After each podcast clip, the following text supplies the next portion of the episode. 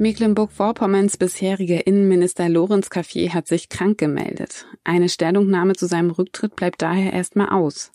Näheres erfahren Sie gleich im Schwerpunkt. Ich bin Lisa Kleinpeter und es ist Donnerstag um 8 Uhr. Guten Morgen. Zunächst, was sonst noch wichtig ist. Trotz erheblicher Einschränkungen durch die Corona-Pandemie ist die Zufriedenheit der Menschen aus Mecklenburg-Vorpommern in diesem Jahr nur leicht gesunken. Das geht aus dem gestern vorgestellten Glücksatlas der Deutschen Post hervor.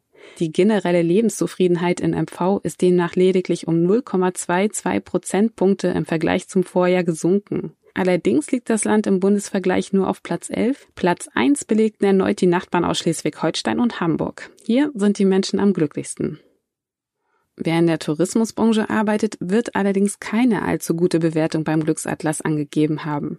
Seit dem 2. November sind touristische Übernachtungen deutschlandweit verboten. Viele Hotels haben daraufhin ganz zugemacht. Das Rostocker Radisson Blue ist nach wie vor geöffnet. Doch warum? Das Hotel bleibt geöffnet für Dienstreisende. Ein Geschäft ist damit nicht zu machen, sagt Hoteldirektor Daniel Boja. Von den 251 Hotelzimmern ist momentan nicht mehr ein Fünftel belegt. Dennoch sei das für ihn ein Zeichen der Verlässlichkeit gegenüber den Gästen. Zum Schwerpunkt. MVs bisheriger Innenminister Lorenz Caffier hat sich nach seinem Rücktritt krank gemeldet. Damit wird er heute nicht wie geplant im Landtag Stellung zu seinem Waffenkauf bei einem möglicherweise rechtsextremen Mann nehmen.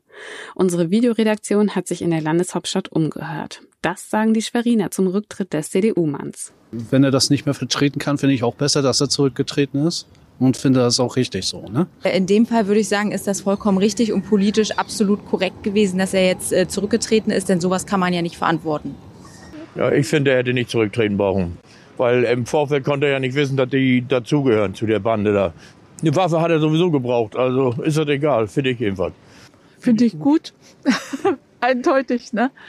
Denn irgendwie hat das ein, ein schlechtes Image. Äh, ich, ich kann mir nicht helfen, irgendwo muss er es ja doch vielleicht mitgekriegt haben. Eigentlich schade, war ein guter Innenminister. Wenn er über so einen Mist stolpert, dann hat er auch die Verantwortung zu tragen, wie jeder im Leben, ne? Der Innenexperte der Linken im Landtag Peter Ritter sieht noch viele offene Fragen. So sei nicht klar, was die Behörden und zuständigen Dienste zwischen Sommer 2017, als die rechtsextreme Gruppe Nordkreuz aufflog, und dem Frühjahr 2018, als Caffier die Waffe kaufte, konkret gewusst haben. Der Waffenhändler soll Beziehung zu Nordkreuz gehabt haben. Es stellt sich die Frage, ob Informationen möglicherweise bewusst zurückgehalten worden seien.